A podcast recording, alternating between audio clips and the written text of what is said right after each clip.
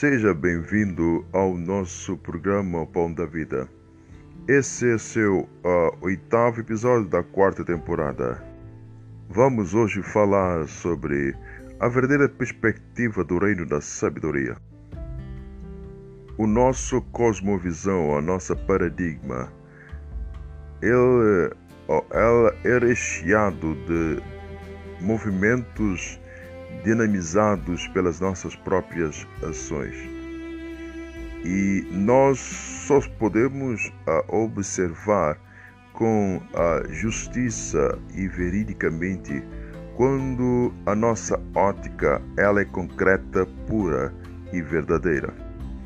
No livro de Apocalipse olhamos que João ele uh, teve a observação uh, de enxergar o que o homem estava fazendo e que também a, a força maligna sobre a terra estava realizando.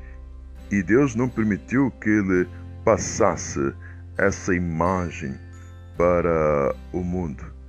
E foi no capítulo 21 que Deus veio e lhe deu uma grande a revelação.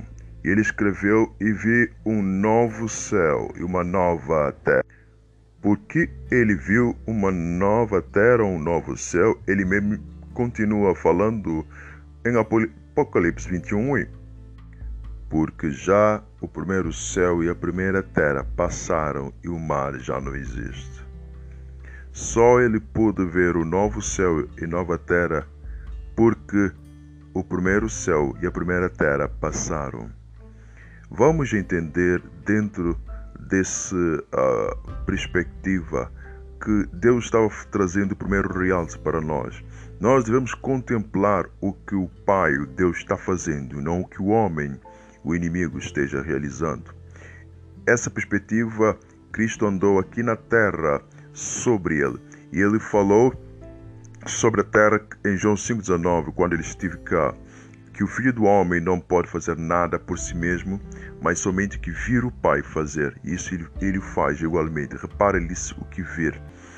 Isso é apontar para a observação. Ele pautava sua vida em observar o que Deus estava realizando e não andar no que ele poderia realizar ou que o inimigo estava realizando e os homens. Ele nunca agiu nele mesmo, mas sim na vontade do seu Pai. Essa é a primeira perspectiva dentro desse realce. Para entendermos o segundo, é necessário que tenhamos observação concreta sobre o que Deus está realizando. E ao observar o que Deus está realizando, devemos a contemplar o segundo realce, que é considerar o que Deus, o Criador imutável, Ele é. Deus ainda ele está criando.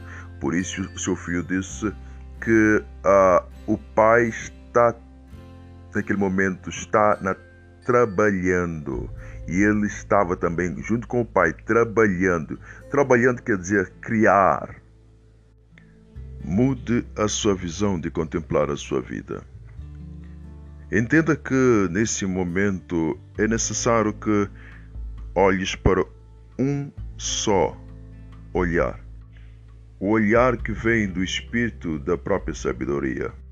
Saulo foi literalmente cegado na esfera natural para que ele venha a contemplar uma visão do céu. Não se pode ver a verdade sendo ainda observador da escuridão.